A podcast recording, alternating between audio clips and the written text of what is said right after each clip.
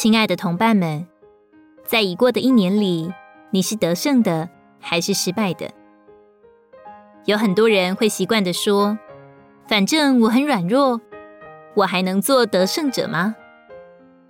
当主耶稣在末了的日子警告门徒时，对他们说：“今夜你们都要因我半跌，因为经上记着，我要击打牧人，羊群的羊就分散了。”彼得那时正值灵里高昂，信誓旦旦地说：“我就是必须和你同死。”也绝不会否认你。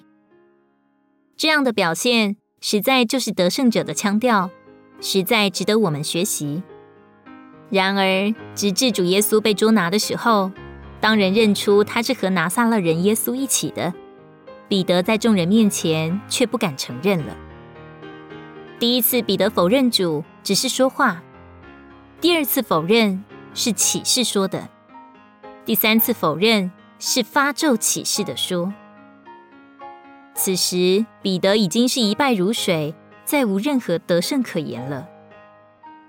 亲爱的同伴，如果你当众犯罪跌倒了，并且跌得很厉害，你会有何反应呢？在马太福音那里说，彼得想起耶稣所说的话：“鸡叫以前，你要三次否认我。”他就到外面去痛哭。他哭，是因为他发现自己的软弱是如此的不堪一击。他哭，是因为主看了他一眼，羞愧难当。他哭，是因为自己有心站住，却做不到。他痛哭了，是因为想起了主的话，才发现主是那么了解他。主知道他所有的软弱，也知道他的心。圣经里那一句。和彼得那一问：“你爱我比这些更深吗？”历代以来感动着无数的人，也激励着无数的人。无论成败，主知道彼得的心，而彼得从来都是在主心上的人。他是在寻找真心爱他的人。那你是这样的人吗？若是，就必定也是挂在他的心上，不管你的光景如何。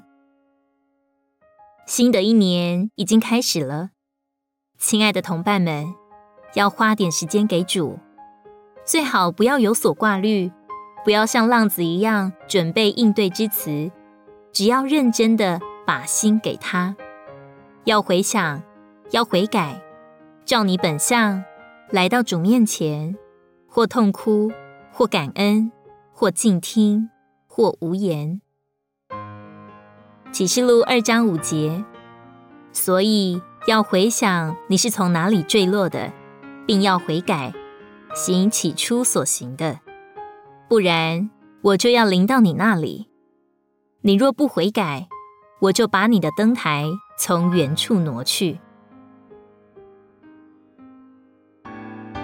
如果你喜欢我们的影片，欢迎在下方留言、按赞，并将影片分享出去哦。天天取用活水库，让你生活不虚度。我们下次见。